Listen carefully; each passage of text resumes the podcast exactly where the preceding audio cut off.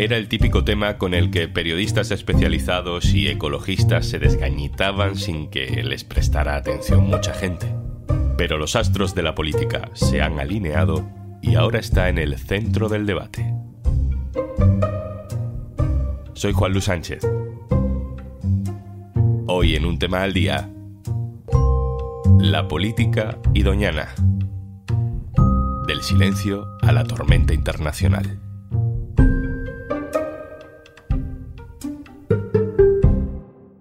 Hola, Juanjo de Podimo, otra vez por aquí.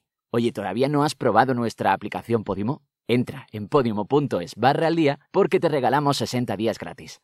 Dos meses gratis para escuchar los mejores podcasts y audiolibros. En Podimo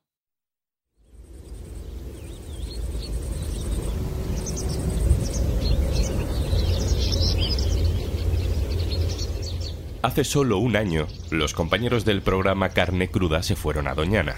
Violeta, ¿qué estamos escuchando? Pues estamos escuchando una laguna de Doñana seca en invierno. Violeta Muñoz, como también llevan años haciendo otros periodistas locales o periodistas especializados en medio ambiente, vuelve del Parque Nacional con una advertencia clarísima, la que nos hacen los ecologistas de la zona. Doñana se muere. Estamos ante un auténtico espejismo. Hay acuáticas, es una zona bastante amplia y visualmente es, es, muy hermosa. Sin embargo, no es la realidad de Doñana. Esto puede ser aproximadamente el 5% de lo que hay en Doñana. El resto está completamente seco.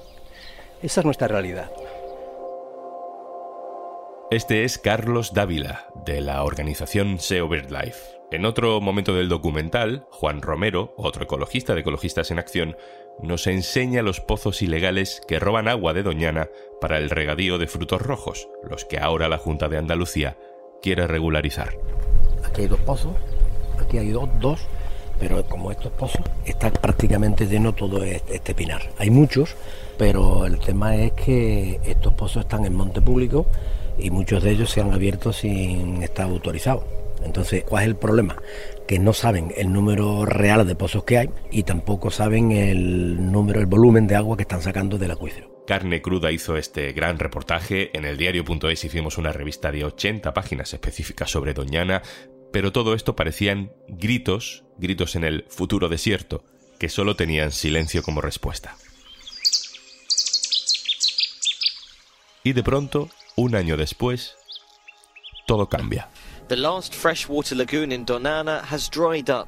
Animals are dying because they have nowhere to drink. Doñana se ha convertido en un símbolo internacional del cambio climático, genera polémicas políticas nacionales y en Bruselas. A Carlos Dávila, el ecologista, ya le traducen en inglés para la televisión. The first thing they find is that they've made a large part of a journey to a point that does not meet their nutritional requirements. ¿Qué ha cambiado? ¿Cómo hemos llegado hasta aquí?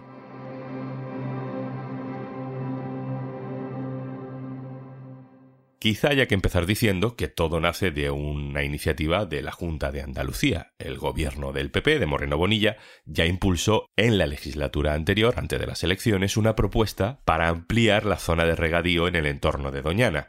Aquello pasó desapercibido en el debate nacional.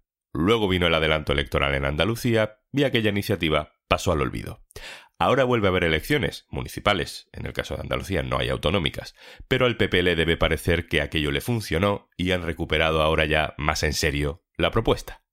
Y ahora sí, se ha encendido la polémica.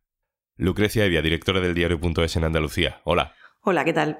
¿Qué dirías tú que ha cambiado? ¿Hay alguna clave regional que ayude a entender mmm, por qué de pronto Doñana sí que está en la agenda política, no solo en Andalucía, sino fuera de Andalucía? Creo que ha cambiado la postura del PSOE andaluz ante una proposición de ley que se ha presentado en el Parlamento de la Comunidad Autónoma. Los partidos a la izquierda del PSOE siempre han estado en contra de estas propuestas, pero el PSOE el año pasado lo que hizo fue abstenerse eh, porque eh, pensaba o explicó entonces que había que mirar caso por caso, familia por familia.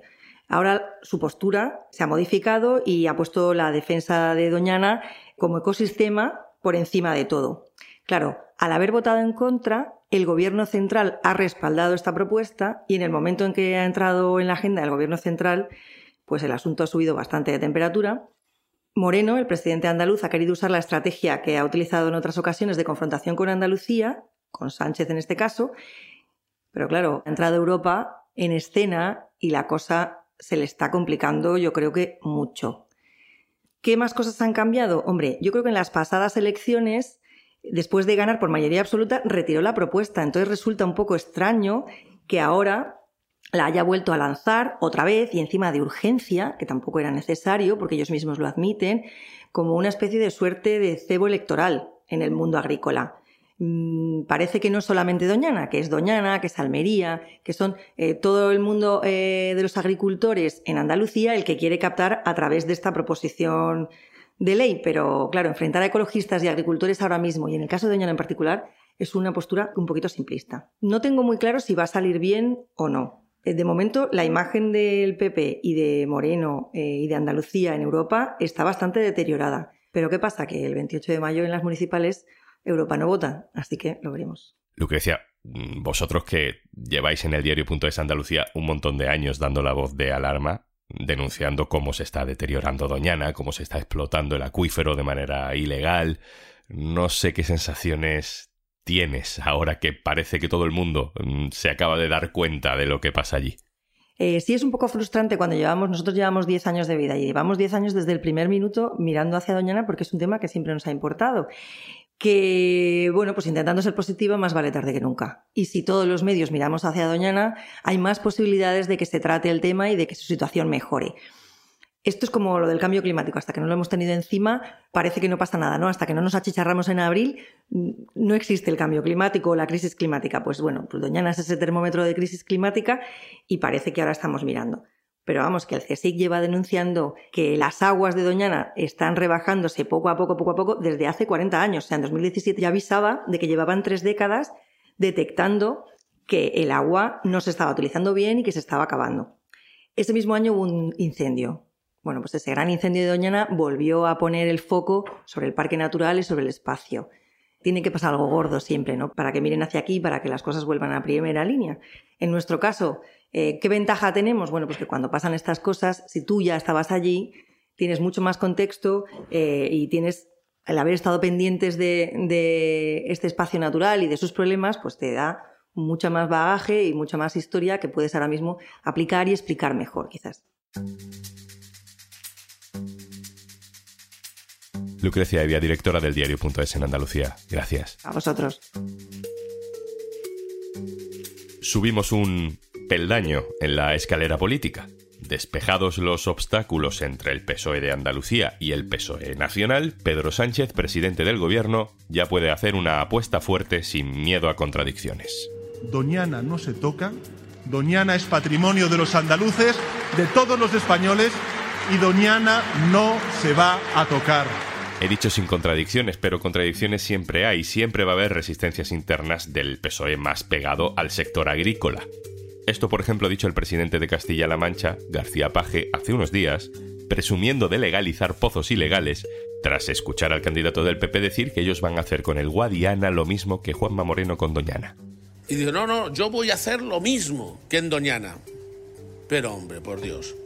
¿Sabe la gente que los únicos pozos que se han regularizado en esta tierra, los únicos que se han legalizado, han sido con gobiernos del Partido Socialista? que eso se paró con Cospedal y con el gobierno del Partido Popular?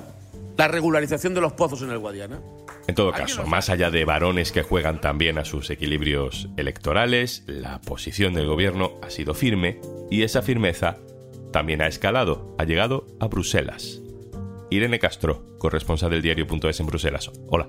Hola, Juanlu. Irene, tú estás ahora en Bruselas, pero antes cubrías precisamente la actualidad de Moncloa, así que conoces bien las prioridades políticas en presidencia del gobierno. ¿Cómo encaja Doñana en ese puzzle? Bueno, yo creo que no es que haya sido una de las principales prioridades del gobierno durante esta legislatura, como lo han podido ser eh, la agenda social o la agenda feminista, pero es algo que siempre ha estado ahí porque al fin y al cabo España se la juega con una, multa multimillonaria por parte de la Comisión Europea por aquella condena a España por el expolio de las aguas de Doñana. Sí que han tomado algunas medidas, como por ejemplo la aprobación del eh, plan eh, hidrográfico del Guadalquivir eh, y han puesto en marcha un programa de, inversiones. Lo que siempre dice la vicepresidenta tercera, Teresa Rivera, es que se han cerrado 500 pozos ilegales.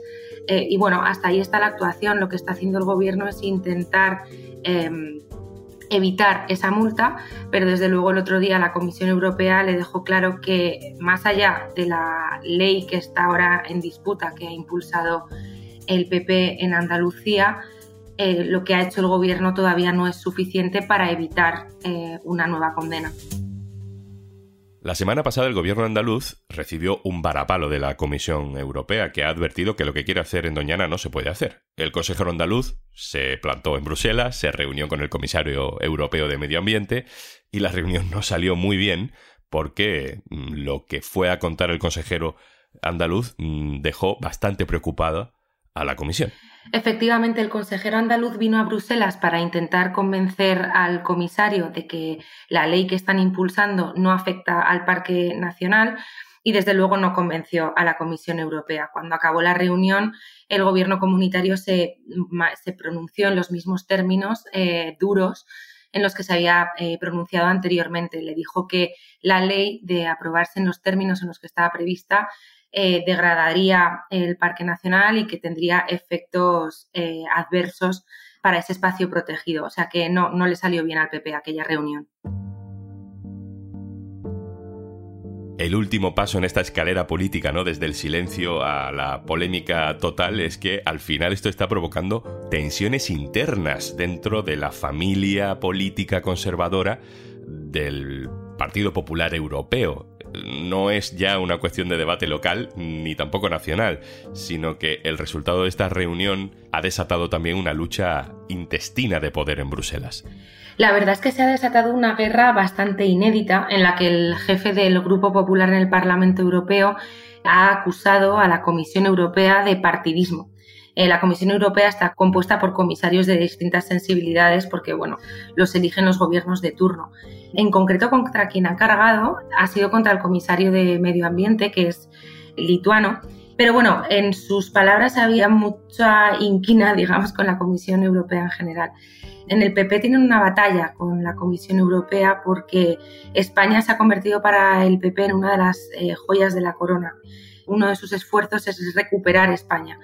Y luego, por otro lado, también hay un cierto enfado de los conservadores con Ursula von der Leyen, porque como al fin y al cabo debe su puesto a, las capitales, eh, consideran que está siguiendo más eh, las políticas de los socialistas y de los verdes que a las del PP. Entonces ahí hay una, una disputa. Esto lo tienen claro en Bruselas y también tienen claro que hay unas elecciones en el horizonte español y un poco ahí enmarcan eh, lo que está sucediendo con, Doñana. Eh, intentan restarle bastante, bastante importancia con ese componente electoral. Lo que sí, desde luego, defienden es eh, la gestión de lo que están haciendo. Dicen que simplemente están actuando como guardianes de los tratados y, vamos, se desvinculan de cualquier tipo de partidismo. Irene Castro, compañera corresponsal del diario.es en Bruselas, gracias. Muchísimas gracias a vosotros. Y antes de marcharnos... Si al abrir Podimo no sabes qué escuchar, nuestras propias creadoras y creadores te dan algunas ideas y comparten contigo en nuestra app sus podcasts favoritos. Tienes 60 días gratis en podimo.es barra al día. Esto es un tema al día, el podcast del diario.es. Si te gusta lo que hacemos, necesitamos tu apoyo. Hazte socio, hazte en el diario.es barra socio. Este podcast lo producen Carmen Ibáñez, Marcos García Santonja e Izaskun Pérez. El montaje es de Pedro Nogales. Yo soy Juan Luis Sánchez. Mañana, otro tema.